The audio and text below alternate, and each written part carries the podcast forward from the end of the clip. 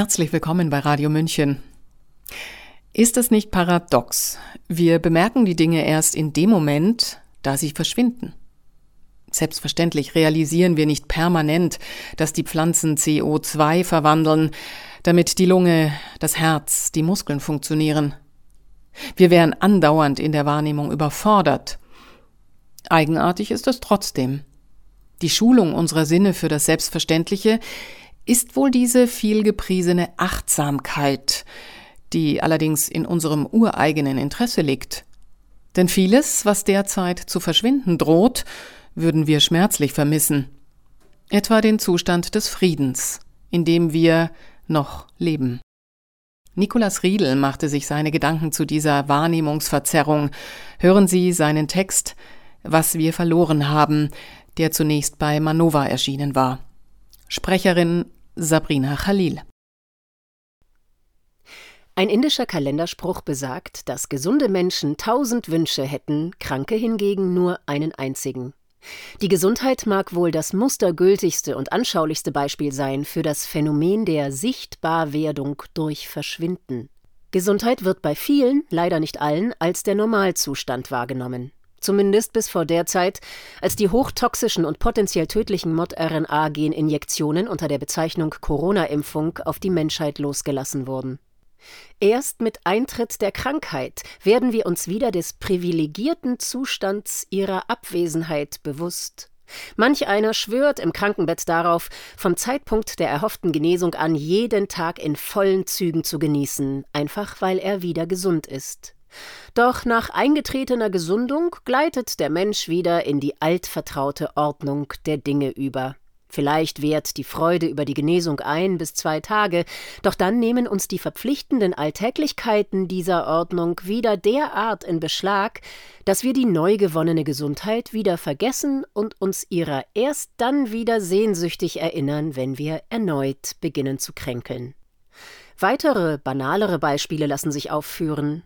Vielleicht sind es etwa die Gebäude oder die Bäume, von denen wir nie Notiz genommen haben, deren Dagewesensein uns aber in dem Moment schlagartig bewusst wird, wenn wir unterwegs an den kahlen Stellen vorbeikommen, an denen das Gebäude oder der Baum vor dem Abriss oder dem Fällen gestanden hat. Erst das luftige Nichts der Lücke lässt uns das vormals Dagewesene bewusst werden. Seit den 2020ern beschleunigt sich die Pulverisierung des Altbekannten mit jedem weiteren Jahr. Und so werden wir, zumindest wenn wir wachsam sind, immer häufiger Zeuge, wie das Verschwundene durch seine Abwesenheit erst sichtbar wird. Debattenkultur, soziale Sicherheit, der Status Deutschlands als Industrienation und damit verbundene infrastrukturelle Sicherheit und eben auch der Frieden. Gerade der Frieden ist so etwas, keine Sache, aber ein Zustand, der sich unter dem Mantel des für selbstverständlich genommenen sehr gut vor unserer Wahrnehmung versteckt. Zumindest die letzten knapp 80 Jahre, und das auch nur im zentralen Westen. Wie oft nehmen Sie den Frieden wahr? Sind Sie sich trotz dramatischer Militarisierung der Gesellschaft der faktisch immer noch existenten Friedenszeit bewusst? Nehmen Sie diese bewusst wahr? Derart, dass sie beim Weg zur Arbeit oder zum Einkaufen nicht darauf bedacht sein müssen, auf keine Mine zu treten, oder dass sie sich des Nachts nicht vor Bombenangriffen schützen müssen, dass sie die Gewissheit haben, im Laufe des Tages nicht von Maschinengewehrsalven durchsiebt zu werden? Vermutlich nehmen sie all das nicht bewusst wahr, ich auch nicht. Der Frieden ist ebenfalls ein Teil der Ordnung der Dinge, in die wir hineingeboren wurden. Jene, die noch eine andere Ordnung, die Ordnung des Krieges erlebten, ja überlebten, sie leben nicht mehr oder nur noch wenige. Und so lebt auch die Warnung vor dem Krieg nicht mehr weiter, nicht in den Köpfen politischer Figuren und ihrer Mitläufer, von ihren Herzen ganz zu schweigen. So den Krieg herbeireden kann nur, wer ihn selbst nie erlebt hat. Die Friedensordnung wirkt dieser Tage wie eine Schutzschicht, derer viele überdrüssig geworden zu sein scheinen.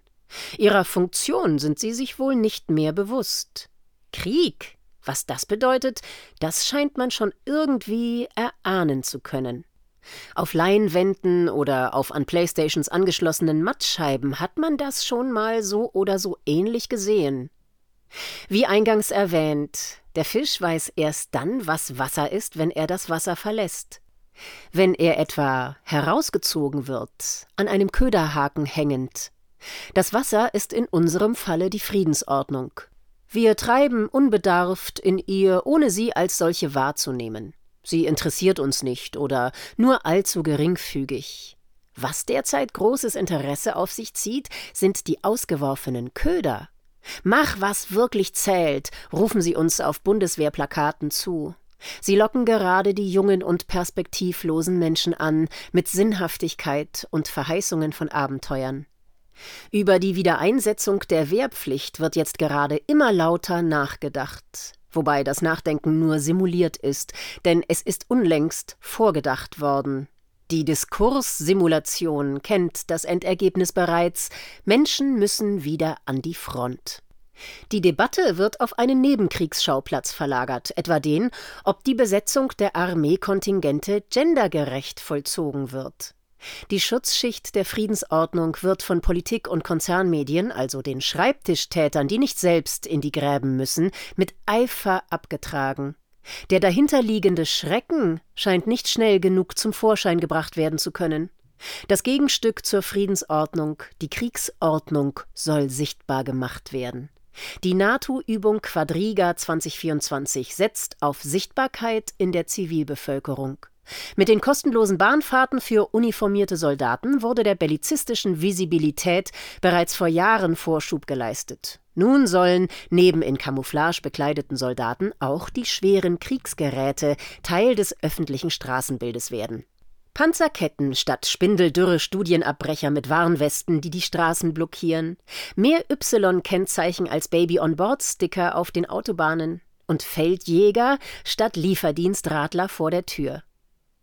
Wollen wir warten, bis der Frieden erst dadurch sichtbar wird, dass er durch die Kriegsordnung verdrängt wird? Oder wollen wir schon jetzt beginnen, ihn als solchen bewusst wahrzunehmen, ihn nicht für selbstverständlich zu halten und jenen Lumpenbellizisten entschieden ins Steuer zu greifen, die es in ihrer ganzen Geschichtsvergessenheit und Niederträchtigkeit wagen, einen dritten Blutrunstwahn auf europäischem Boden herbeizureden? 2024 und 1914. Ein historisch unsäglicher Vergleich? Wohl kaum. Die Kriegsbegeisterung des gerade begonnenen Jahres steht der des weit zurückliegenden um nichts nach. Im Westen nichts Neues. Immer noch nicht. Das Nie wieder mündet dann doch wieder in ein Immer wieder. Wieder wird laut getost, für angebliche Werte ein in seinen Grenzen variierendes Territorium zu verteidigen. Wieder wird über das Abschießen von potenziellen Freunden geschwätzt, as if it was nothing. Werden im Laufe des Sommers wieder junge Menschen in Richtung Front fahren? Männer, Frauen und diverse?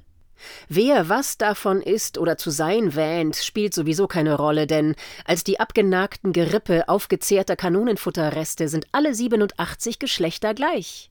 Werden also 2024 Soldatende gen Kampfzone fahren und ihren gebärenden Personen versichern, bis Weihnachten, oh pardon, bis zur Winterferienzeit wieder zurück zu sein?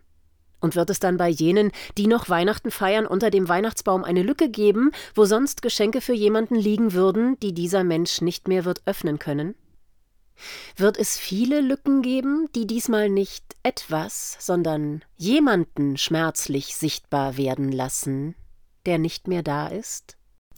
Sie hörten Nikolaus Riedels Text Was wir verloren haben, nachzulesen im Manova Magazin www.manova.news. Sprecherin Sabrina Khalil.